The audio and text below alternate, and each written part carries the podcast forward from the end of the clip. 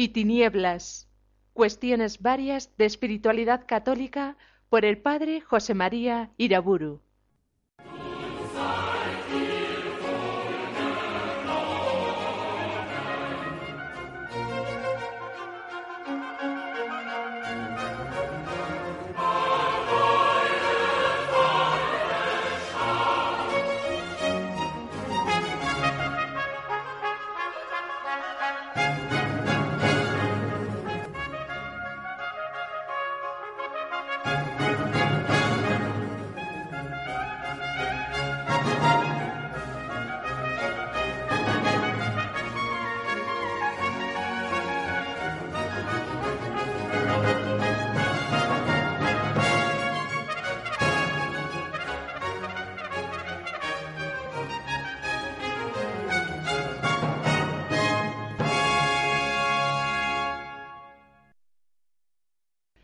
Nombre del Padre, del Hijo y del Espíritu Santo.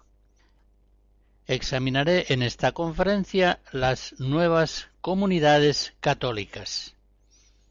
Después del séptimo sínodo de los obispos, que estudió la vocación y misión de los laicos en la Iglesia y en el mundo, Juan Pablo II publicó su exhortación apostólica Christi Fideles Laici de 1988 y en el número 29 de este precioso documento consignaba En estos últimos años el fenómeno asociativo laical se ha caracterizado por una particular variedad y vivacidad. La asociación de los fieles siempre ha representado una línea en cierto modo constante en la historia de la Iglesia, como lo testifican hasta nuestros días las variadas confraternidades, las órdenes terceras y las diversas asociaciones. Sin embargo, en los tiempos modernos, sigue diciendo el Papa, este fenómeno ha experimentado un singular impulso y se han visto nacer y difundirse múltiples formas asociativas, grupos, comunidades, asociaciones, movimientos. Podemos hablar, pues, de una nueva época asociativa de los fieles laicos. Hasta aquí el texto del Papa. Realmente es un fenómeno muy cierto y notable el que señala Juan Pablo II. Pero ya desde el principio quiero hacer sobre este fenómeno una observación que me parece verdaderamente importante. Las nuevas asociaciones laicales suelen ser a un tiempo florecimiento de una plenitud y remedio de una carencia. Tienen, pues, por así decirlo, motivaciones positivas y negativas, y ambas, por supuesto, son providenciales. Pondré un ejemplo. Si la adoración nocturna procede del crecimiento de la devoción a Cristo en la Eucaristía, surge también al mismo tiempo como desagravio al menosprecio generalizado en el pueblo cristiano de esa presencia eucarística del Señor. La adoración eucarística, por tanto, nace al mismo tiempo de una riqueza espiritual del pueblo cristiano y de una deficiencia que en él está generalizada. Igualmente, las nuevas comunidades laicales que en nuestro tiempo han nacido surgen de causas positivas, el sentido fraterno de comunión, la acrecentada conciencia de la vocación de los laicos a la santidad, al apostolado, a los servicios asistenciales, etc. Pero surgen también de situaciones negativas. Nacen en buena parte a causa de la descristianización de la sociedad, y de los mismos ambientes eclesiales como a veces las parroquias, que no pocas veces han dejado a los fieles a la intemperie, gravemente necesitados de una comunidad en la que buscan y encuentran hasta cierto punto una casa espiritual donde vivir. Recordemos aquello que Dios dijo al hombre en sus comienzos. No es bueno que el hombre esté solo. Voy a hacerle una ayuda semejante a él. Génesis 2. Pues bien, así es como, por obra del Espíritu Santo, han surgido en los últimos decenios tantos movimientos, tantas nuevas comunidades cristianas, tantas asociaciones laicales. En el año 2006, el Consejo Pontificio para los Laicos publicó un repertorio de asociaciones internacionales de fieles. El volumen, publicado por la Librería Editorial Vaticana, presenta la identidad la historia, la difusión y otros datos de nada menos que 122 asociaciones internacionales de fieles. A ellas, por supuesto, habría que añadir tantos otros cientos de asociaciones que han tenido una difusión diocesana o meramente regional. En el prefacio de ese interesante repertorio el arzobispo Stanislao Rilko, presidente del Consejo Pontificio para los Laicos, hace un elogio de estos movimientos y nuevas comunidades de asociaciones laicales, recordando varias frases del Papa Juan Pablo II, que consideró a los nuevos movimientos eclesiales de laicos como un motivo de esperanza para la Iglesia y para los hombres de nuestro tiempo, una obra del Espíritu que constituye a la Iglesia en un flujo de vida nueva que corre dentro de la historia de los hombres. Y sigue diciendo Juan Pablo II, en un mundo cada vez más secularizado, donde la fe está fuertemente probada y con frecuencia sofocada y apagada, los movimientos y las nuevas comunidades, siendo portadores de una novedad no esperada y que irrumpe, son la respuesta suscitada por el Espíritu Santo a este dramático desafío. Quiero añadir a estos elogios de Juan Pablo II sobre los nuevos movimientos eclesiales la valoración realizada por el cardenal Joseph Ratzinger en el año 1998 al inaugurar en Roma el Congreso Mundial de los Movimientos Eclesiales. El título de su conferencia fue Los movimientos eclesiales y su colocación teológica. La fecha por la que puede ser buscado este discurso es 27 de mayo de 1998. Verdaderamente constituye un texto extraordinario a la hora de analizar y valorar teológicamente la significación y el lugar de los nuevos movimientos en el misterio universal de la Iglesia católica el número y la variedad de todas estas obras y asociaciones, predominantemente laicales, algunas de ellas de formidable desarrollo, como el Opus Dei, los Focolari, comunidades neocatecumenales, etc., hacen imposible aquí todo intento de clasificación o descripción. Una distinción, sin embargo, sí conviene establecer en esa cuantiosa diversidad de movimientos y comunidades. Los laicos cristianos que se unen para procurarse un régimen de vida mejor que aquel del mundo secular, o bien se asocian para seguir una forma común de vida, o bien se reúnen en una forma de vida en común. Es decir, para entendernos, llamaré a las primeras comunidades asociativas y a las segundas las calificaré de comunidades convivenciales.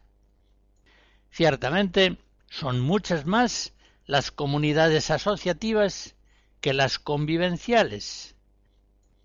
Pero estas, aunque siguen siendo las menos, van aumentando en número en los últimos decenios.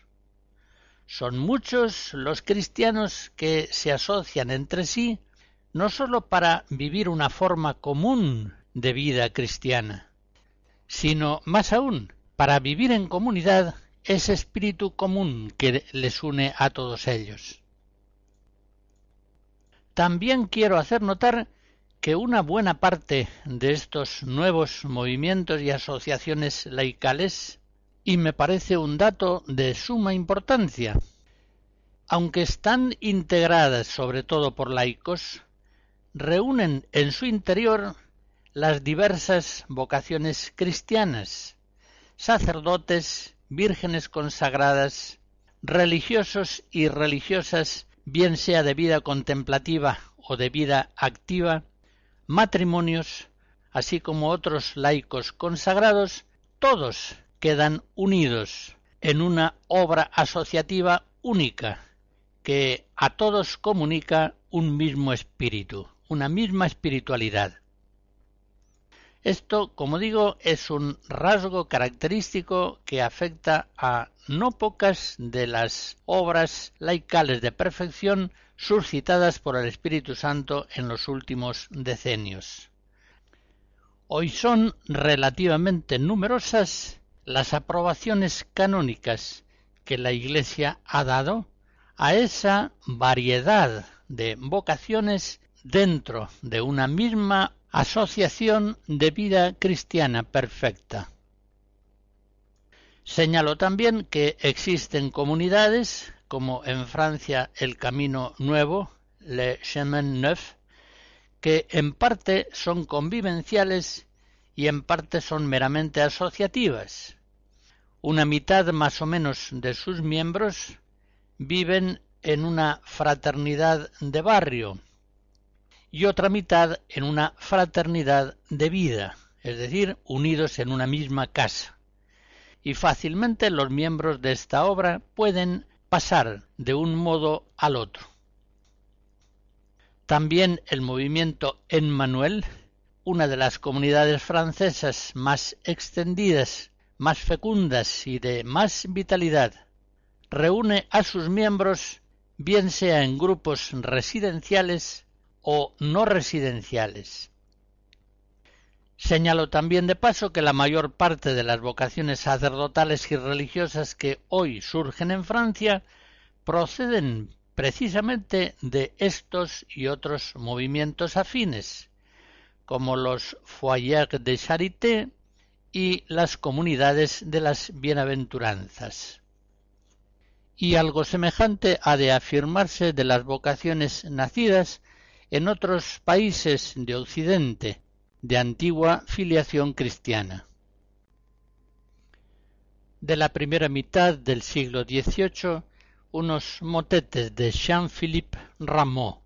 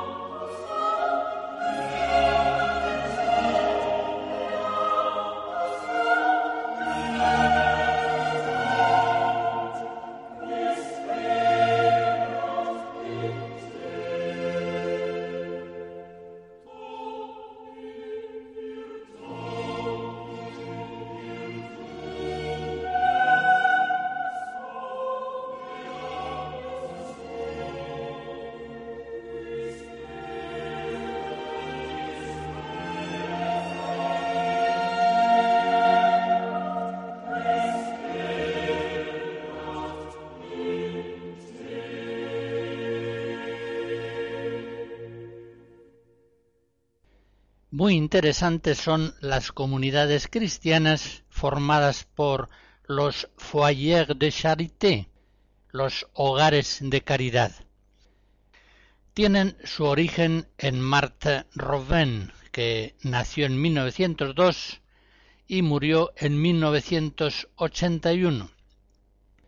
De ella, su biógrafo Jean Guiton dice que lo que predominaba en Marta era su don sacrificial, a imitación de Cristo, y en ella el don era en estado puro, sin descanso, sin discontinuidad.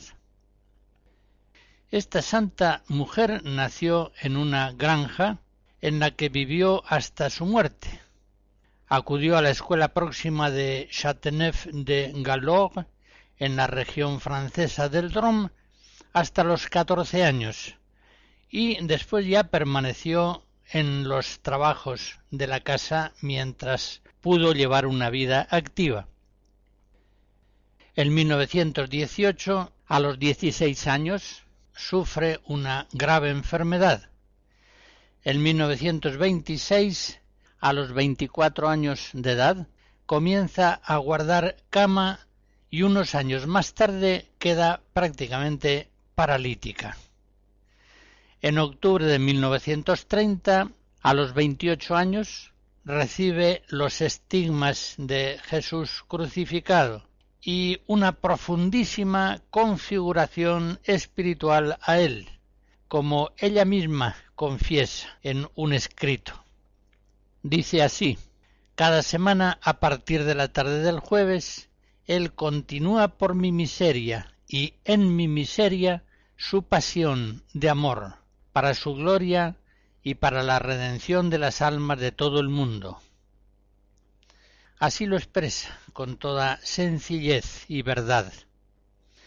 En adelante, Marta, hasta el fin de su vida, es decir, durante unos cincuenta años, ya no podrá comer ni beber ni dormir.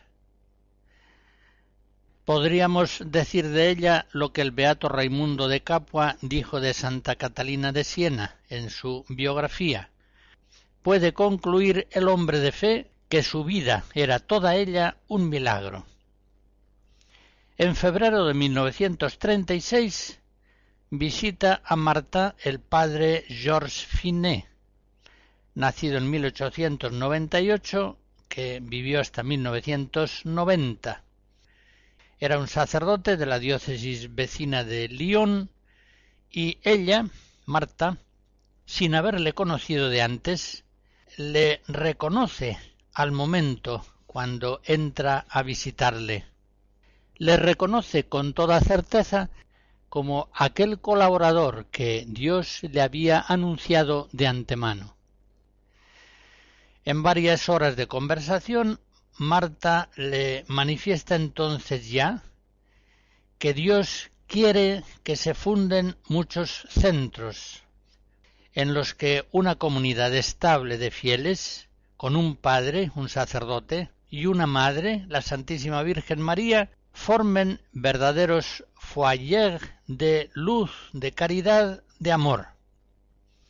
Y también, de parte de Dios, termina diciéndole Marta al padre Finet, es usted quien ha de venir a Châteauneuf para fundar el primer foyer de charité.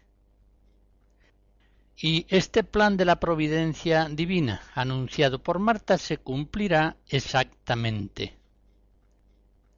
Es tal la unión que el Señor establece entre Marta y el Padre Finet para llevar adelante esa gran obra de el amor divino que en adelante Él no podrá hacer nada sin ella, ni ella podrá hacer nada sin Él. Durante muchos años, desde el año 36 hasta la muerte de ella en 1981, el padre Finet fue su asistente, su colaborador constante y eficacísimo, al mismo tiempo que su director espiritual. En septiembre de ese año 1936, cuando ambos se encontraron por primera vez, el padre Finet da ya el primero de los retiros de cinco días que serán característicos en los foyer y dos de las participantes en aquel primer retiro serán después los miembros primeros del foyer primero. A partir de 1940, a los 38 años de edad, después de haber ofrecido a Dios sus ojos, su vista, con el permiso del padre Finet, Marta queda ciega. Permanece pues hasta su muerte paralítica, ciega, sin comer, sin beber y sin dormir. Recluida en su cama de forma permanente, hasta su muerte recibe en la penumbra oscura de su habitación, pues no toleraban sus ojos la luz, una larga serie de visitantes, a los que siempre infunde fe y esperanza, alegría y caridad.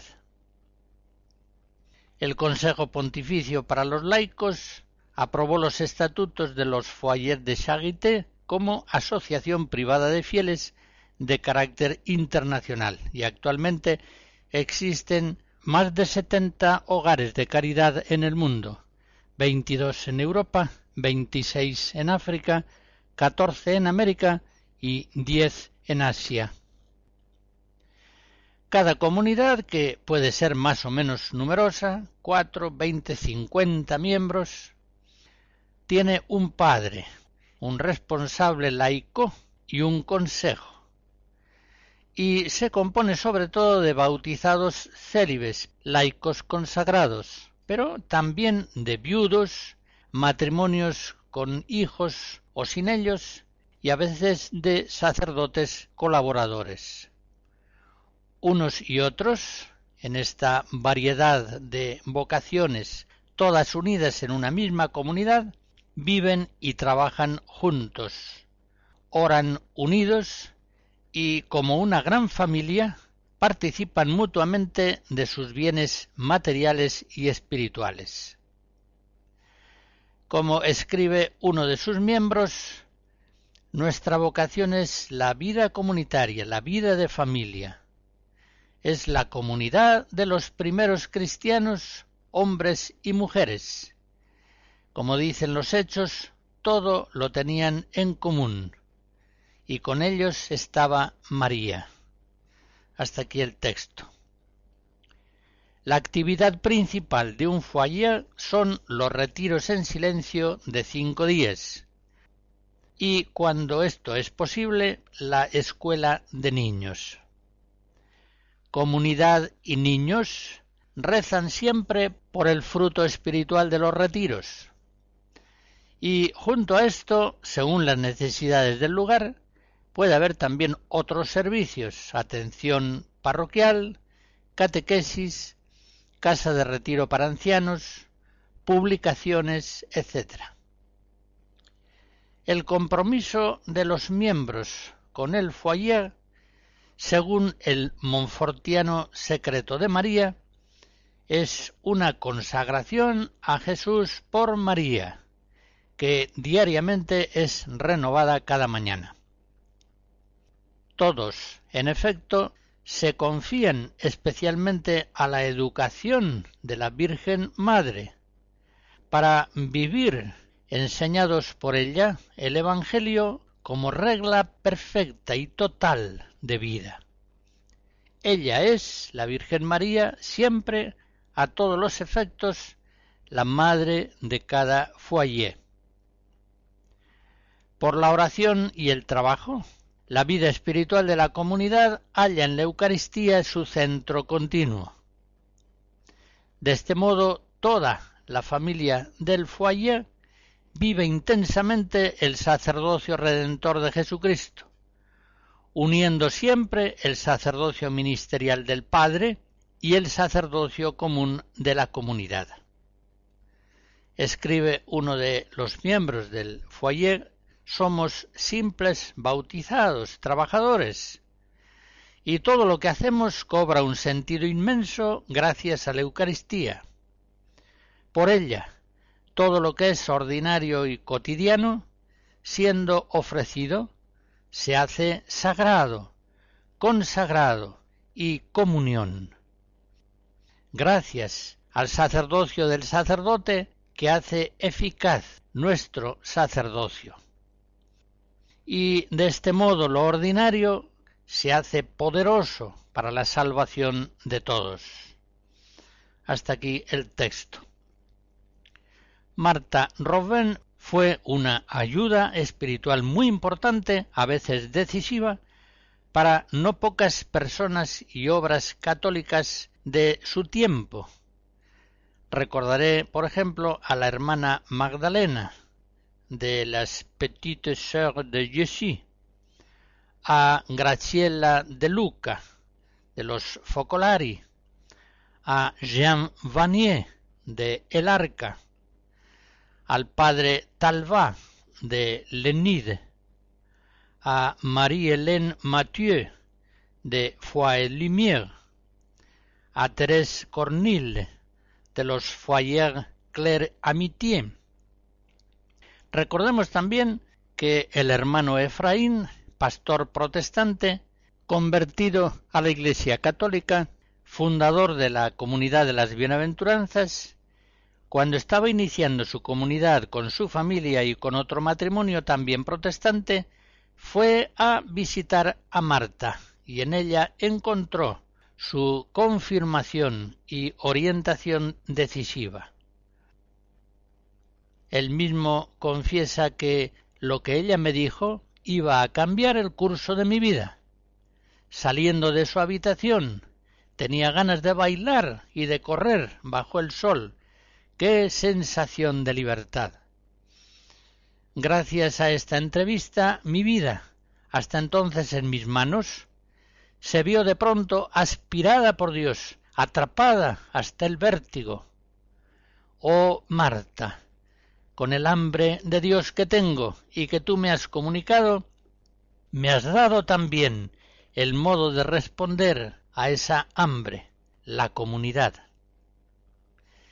El encuentro y la amistad de Marta han sido, sigue diciendo, ciertamente determinantes para revelar a la comunidad de las bienaventuranzas su propia vocación en el corazón de la Iglesia.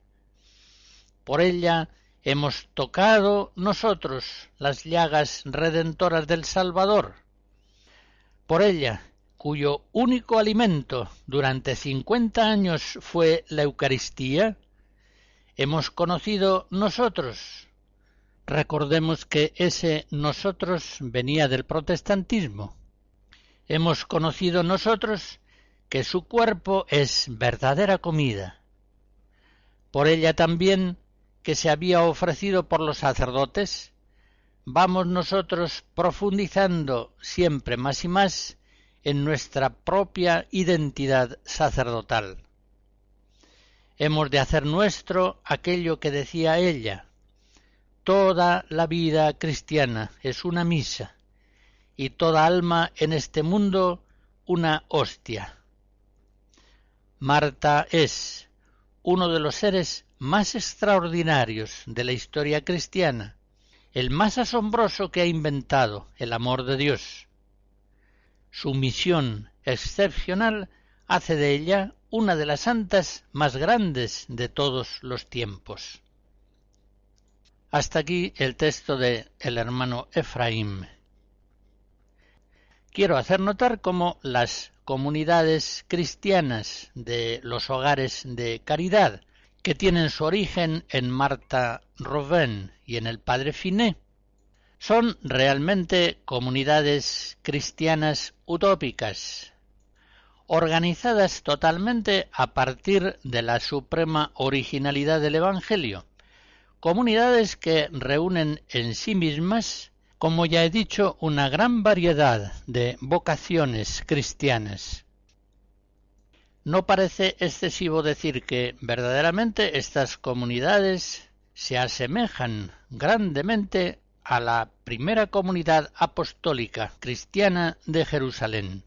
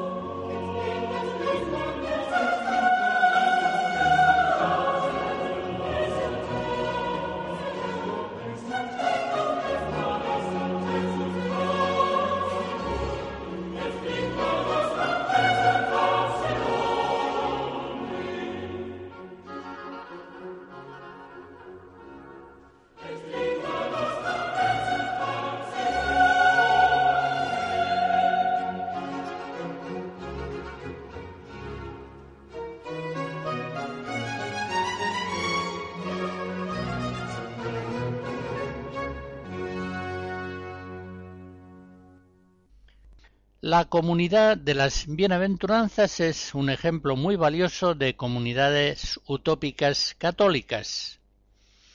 Reúne en comunidad convivencial a los diversos estados de vida cristiana, sacerdotes, diáconos, célibes consagrados, con votos o sin ellos, matrimonios con sus hijos.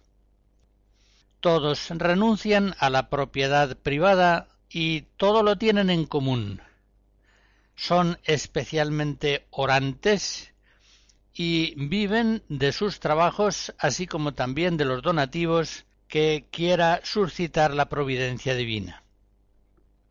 Actualmente la comunidad de las bienaventuranzas cuenta con unos 1.500 miembros que están presentes distribuidos en numerosas comunidades en los cinco continentes. El fundador de esta obra, el hermano Efraín, fue breve tiempo pastor protestante. Después de haber conocido diversas comunas modernas, entre ellas el arca de Lanza del Basto, inicia con su esposa Josette Croissant y con otra familia amiga una vida de comunidad a la que pronto se agregan otros matrimonios y célibes. Dos años más tarde, el descubrimiento de la Eucaristía y de la Virgen María les lleva a ingresar en la Iglesia Católica. En 1975, la comunidad incipiente se instala, sin tener apenas planes preconcebidos, en el convento Notre-Dame de Cordes, en Francia. Desde el punto de vista canónico, en 1979, la comunidad recibió la condición de pía unión.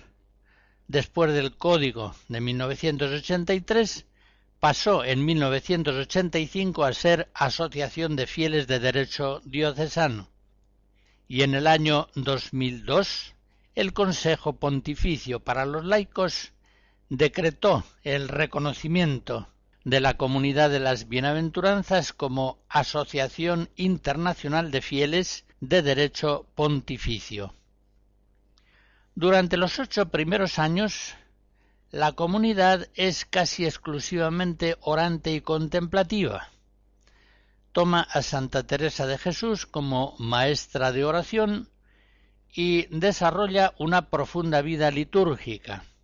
Eucaristía, liturgia de las horas, adoración prolongada del Santísimo, etc. La semana queda organizada como una ascensión hacia el domingo, el día de la resurrección.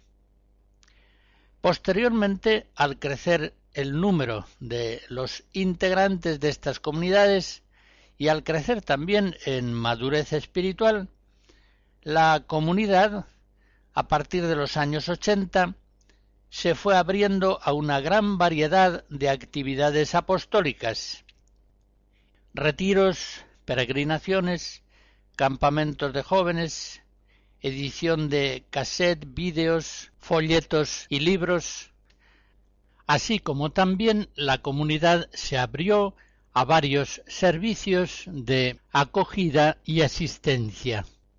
Mujeres en trance de abortar, terapias psicológicas médico-espirituales, atención a pobres, solitarios, enfermos terminales, etc. En todo caso, como declara el hermano Efraín, el polo contemplativo sigue siendo el fundamento el corazón de nuestra vocación y de su encarnación, y lo vivimos intensamente con la Virgen María, pequeña, pobre y escondida, y sin embargo presente en todas las etapas de nuestra redención. Fue Marta Robén la que más sostuvo y confirmó la comunidad de las bienaventuranzas en sus primeros pasos, y por otra parte la espiritualidad que principalmente marcó la vida de la comunidad de las bienaventuranzas fue la espiritualidad del Carmelo. El lema de la comunidad es el mismo de Santa Teresa del Niño Jesús, ser el amor en el corazón de la Iglesia. Una jornada normal en una comunidad de las bienaventuranzas viene a ser esta. A las siete laudes y adoración del Santísimo, que será continua durante todo el día. A las siete cuarenta y cinco, desayuno y rosario. De nueve a doce, trabajo.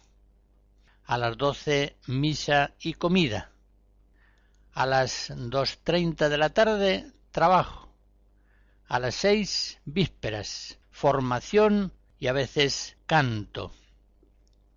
A las siete horas, reunión familiar y cena. A las nueve y media, completas con las cuales viene a terminarse el día. Como dice el hermano Efraín, la vida en la comunidad es semejante en su organización a la vida en un monasterio. En un texto de presentación se dice que las etapas de crecimiento de la comunidad enseñan claramente que es preciso apartarse del mundo en cierta medida para ir constituyendo una presencia eficaz en medio de este mundo al que no pertenecemos. El hermano Efraín explica las relaciones entre su comunidad que sin duda es una comunidad utópica, y el mundo tópico circundante en el que se encarna y realiza. Dice así, yo no andaba buscando un modelo de vida comunitaria. Lo que yo buscaba era gente que viviera de una manera auténtica. En principio no somos nosotros los que hayamos elegido. Al comenzar la comunidad éramos dos matrimonios y después se agregaron a ella otras parejas y célibes, de modo que recibimos esta vocación cuando teníamos ya esposa e hijos. Podría parecer esto cosa de locos, pero para nosotros se mostraba como una simple evidencia. Comprobamos que la vida conyugal y la vida familiar se plenificaba en un ambiente de oración, de adoración, incluso de cierto silencio, y que los niños se beneficiaban de todo eso. Encontramos así un equilibrio humano que es superior al que se encuentra en el mundo. Muchos de los elementos de esta vida consagrada son sumamente equilibrantes. Se vive actualmente en un mundo de barbarie, donde el laico cristiano se ve permanentemente agredido en los valores fundamentales de su fe. Hoy se habla mucho de la familia cristiana, y está muy bien, pero es preciso regenerar el tejido vivo de la Iglesia comenzando por las células básicas que son las familias. Sin embargo, es también muy necesario, sigue diciendo, darse cuenta del combate espiritual que se está librando y que lo que está en juego es la familia. Parece como si la sociedad actual hiciese todo lo preciso para destruirla, y eso de una manera sutil, por medio de la gran liturgia de los medios de comunicación, que destila el veneno del adulterio, el infanticidio, el libertinaje entendido como norma de comportamiento social. Pues bien, las familias necesitan encontrar lugares de iglesia en los que rehacerse y en donde encontrar una lógica vital distinta otra normalidad, que es justamente la normalidad del reino. Se nos critica diciendo que la comunidad es como un refugio para algunos, y yo digo que sí. Bien loco tendría que estar aquel que no buscara un refugio en las horas de peligro. Nuestra generación recuerda a aquella de Noé y se ríe de quienes en la tierra firme se construyen un arca. Pero es evidente que un cierto número de matrimonios de la comunidad no hubieran podido mantenerse firmes en el mundo. Para otros, en cambio, la comunidad no es un refugio, sino más bien una prueba buscada que les permite crecer y darse más. Sigue diciendo el hermano Efraín. La vida comunitaria es un aprendizaje en las relaciones. El espíritu cartesiano no es el Espíritu Santo. Pensamos mucho y ponemos en práctica muy poco. Por el contrario, la comunidad es una estimulación incesante a poner en práctica el amor entre esposos, entre padres e hijos, entre hermanos y hermanas, entre cada uno y Dios, entre los grupos que formamos y Dios. Uno, al principio, es aprendiz, y cuando mira es preciso que mire bien, para darse cuenta, antes de seguir menospreciando, que todos esos que están ahí, que han dejado todos sus bienes para seguir a Jesús, no son santos, y que va a ser preciso amarles tal como son. En el mundo, fuera de las relaciones familiares, nadie está obligado a vivir con extraños. En la comunidad estamos obligados a ver a este hermano y a verle de cerca hasta que veamos a Dios en él. Es normal que en la comunidad hallemos una gran variedad de los estados de vida que la Iglesia reconoce.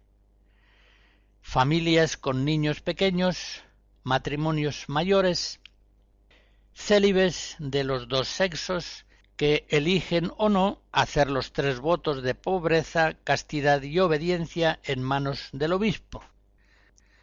Otros son llamados al diaconado o al sacerdocio. Hay viudas que se consagran según la antigua tradición de la Iglesia, para permanecer en su estado y entregarse más a Dios y a los otros. En cuanto a los divorciados vueltos a casar, que desean reconciliarse con la Iglesia y para ello vivir en castidad, el apoyo de una vida comunitaria, donde se están viviendo relaciones afectivas en castidad, es precioso. Y además de estas situaciones diferentes, que van del aprendizaje primero al compromiso definitivo, la comunidad acoge también en su seno a personas con ciertas deficiencias o enfermedades que en la sociedad no hallarían acogida sino en medios hospitalarios. El hermano Efraín se hace a sí mismo una pregunta que más de una vez le ha sido planteada. ¿No deben los cristianos dar testimonio de Jesús dentro del mundo mismo? Y a esa pregunta responde. Jesús no nos retira del mundo, pero quiere que seamos preservados del mundo. Hay en esto dos aspectos. Por un lado, la vida oculta en Dios, en la oración, la coinonía, es decir, la comunión que fortifica a los cristianos en la vida sacramental. Y por otro lado está la vida al exterior. Pero lo uno no puede aguantarse firme sin lo otro. Y contestando directa o indirectamente algunas objeciones que se les hacen dice el hermano Efraín, basta retirarse un poco para que el mundo entero se nos venga encima. Muy pronto hemos visto afluir el mundo a nosotros, también por el correo abrumador que actualmente recibimos, con todos sus problemas. Nos vemos precisados a estar al corriente de cuanto pasa en el mundo, aunque no sea más que porque el mundo viene a nosotros es decir, incluso viviendo una vida contemplativa bastante estricta, nunca se está separado del mundo, pues de otro modo esa vida contemplativa sería falsa.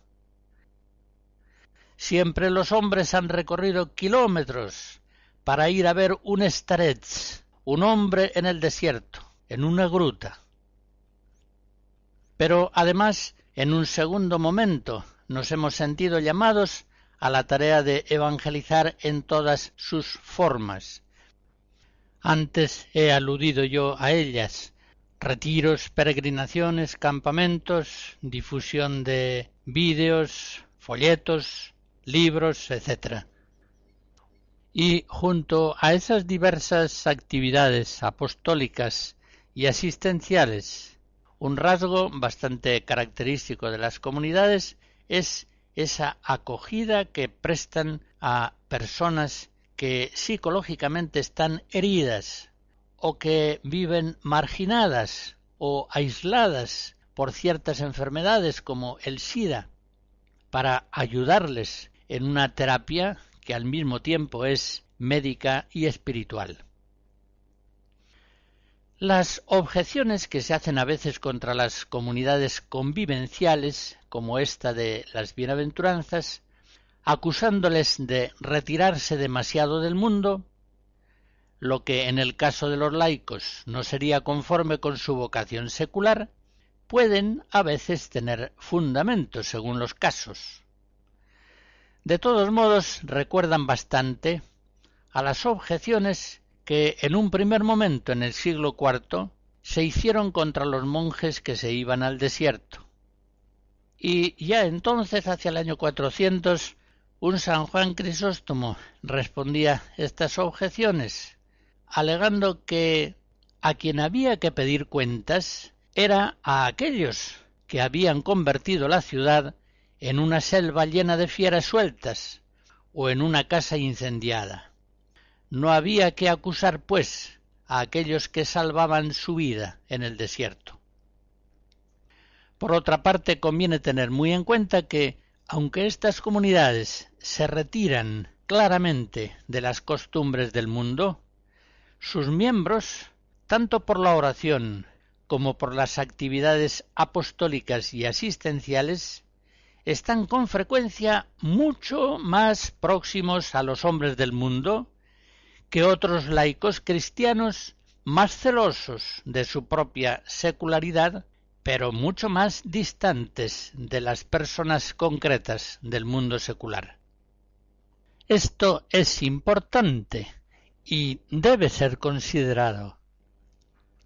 Otra objeción es aquella que se refiere a la educación de los hijos y los problemas que puede implicar la integración en una comunidad distinta a la del mundo secular. Josette Croissant, la esposa del hermano Efraín, responde Nos hacen sonreír cuando sabemos lo que tienen que vivir los niños del mundo, mientras que vemos a los nuestros, en su mayoría, felices y equilibrados.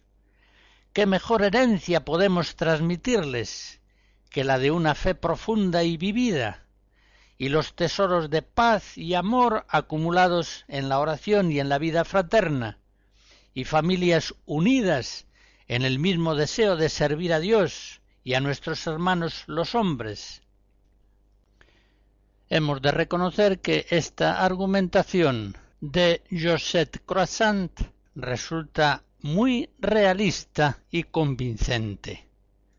Aquellas familias cristianas en alto grado mundanizadas en pensamiento y costumbres, que permiten sin mayores resistencias el embrutecimiento de sus hijos por una inmersión ilimitada en el mundo secular, no deberían atreverse a presentar acusaciones contra aquellas familias cristianas que, por gracia de Dios, se reúnen a vivir unidos en una comunidad asociativa o incluso en una comunidad convivencial para crear así dentro del mundo secular un ámbito verdaderamente evangélico, en el que adultos, jóvenes, adolescentes y niños, y también los ancianos, puedan vivir según el Espíritu de Jesucristo, con una docilidad ilimitada al Espíritu Santo que renueva la faz de la tierra.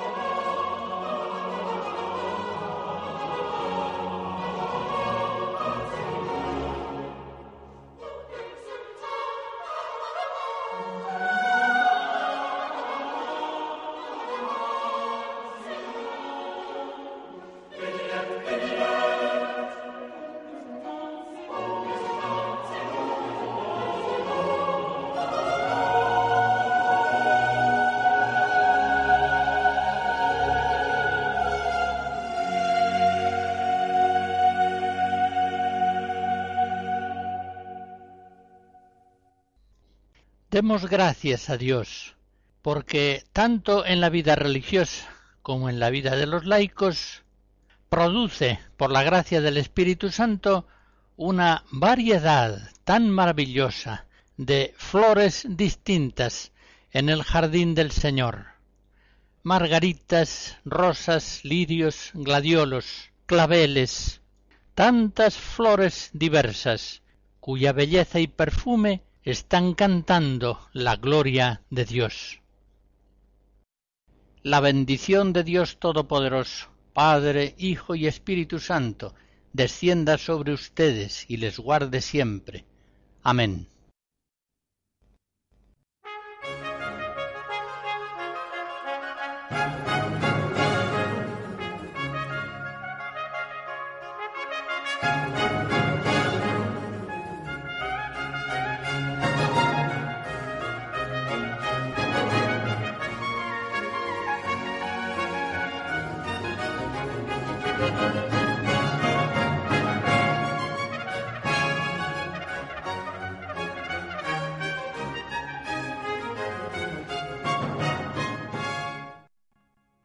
Hemos escuchado Luz y Tinieblas, cuestiones varias de espiritualidad católica por el padre José María Iraburu.